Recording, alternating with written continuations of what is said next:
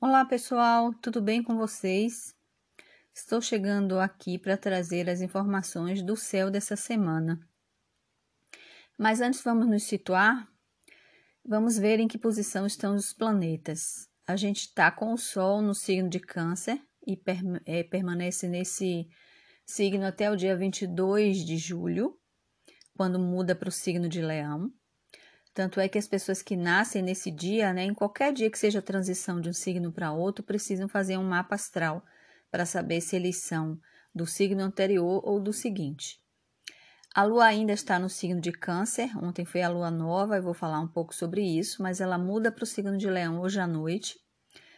Mercúrio está no signo de Gêmeos e a Vênus e Marte estão ambos no signo de Leão. Esse também é um ponto importante que eu vou estar desenvolvendo mais, certo?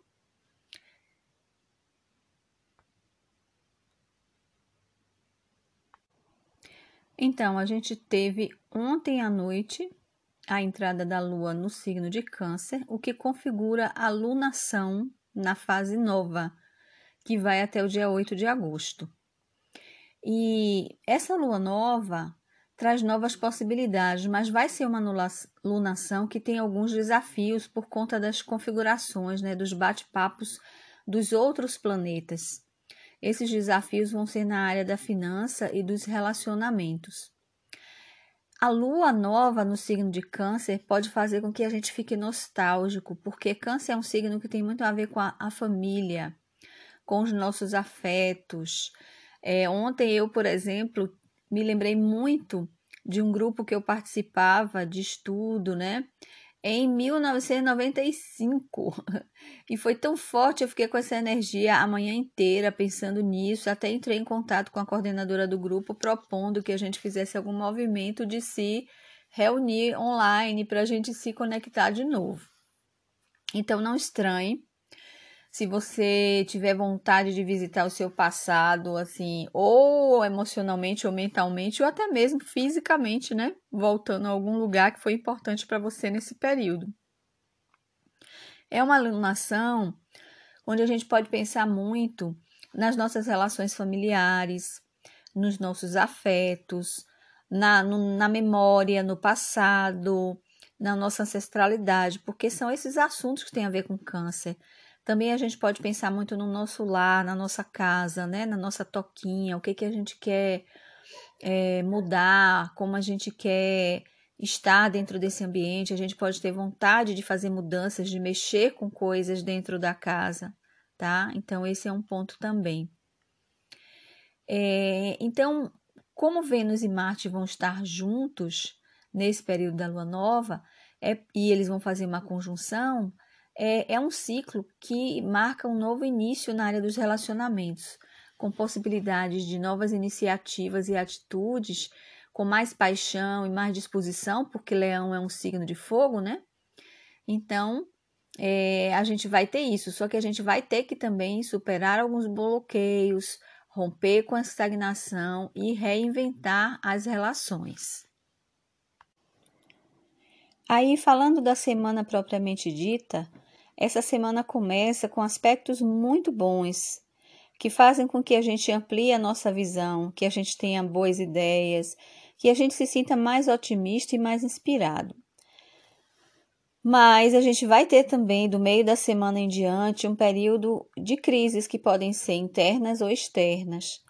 Então, a gente precisa aproveitar bem essa semana é, é, lidando com as oportunidades e com os desafios né, que vão estar surgindo.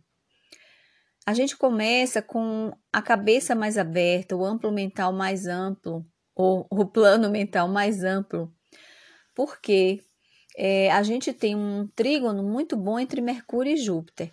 Mercúrio, o planeta que rege as ideias, a mente, a comunicação, o aprendizado e o ensino, e Júpiter ele tudo que ele toca, ele expande, ele cresce, ele traz otimismo e expansividade. Então, isso vai acontecer no plano mental. Só que vai é, durar somente até quarta-feira. Então, aproveita esse período, né? Se você tiver algo para analisar.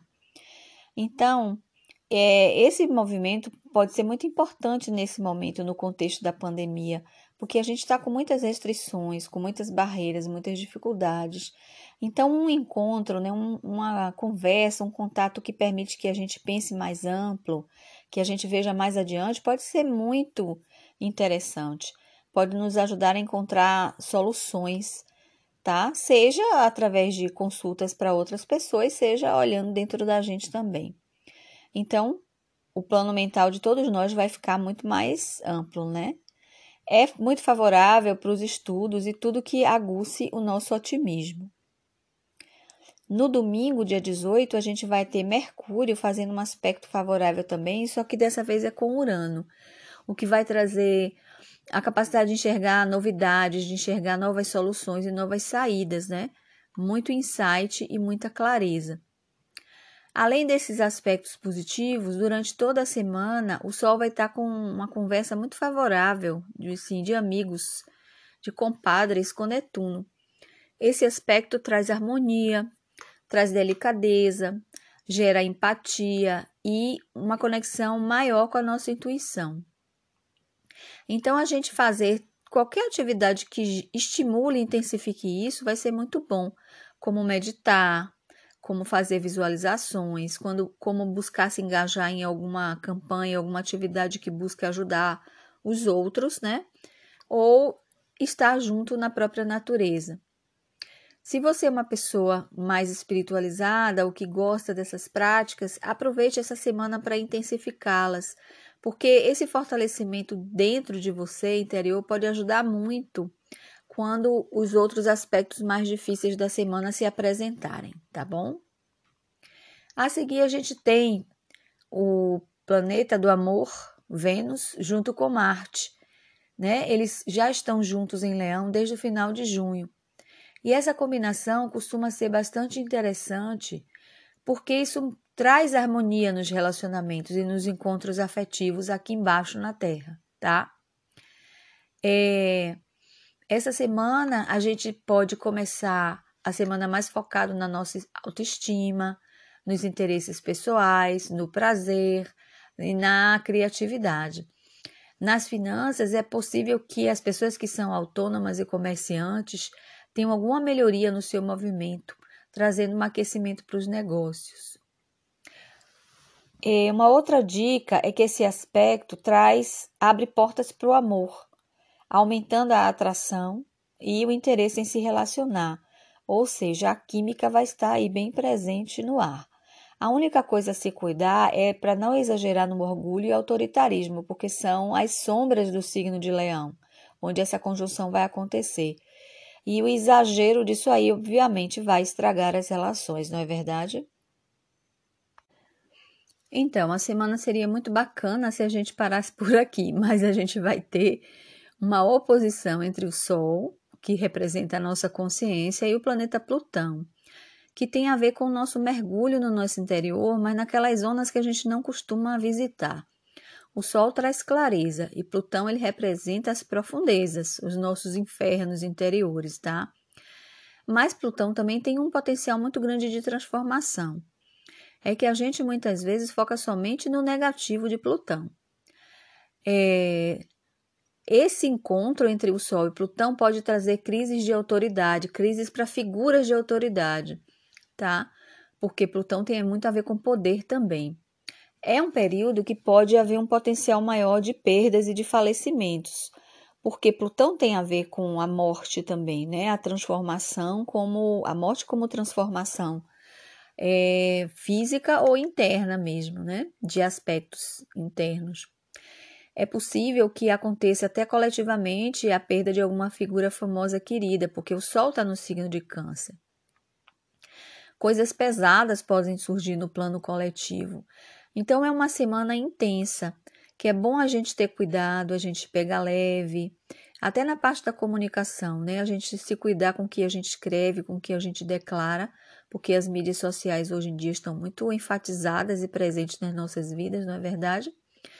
Então, é uma semana para a gente se cuidar e vamos focar nesse potencial interior de transformação que Plutão tem, para ver o que, que em nós está precisando de mudança, O que em nós está precisando de ser remexido, de ser cavucado aí para que possa ser melhorado.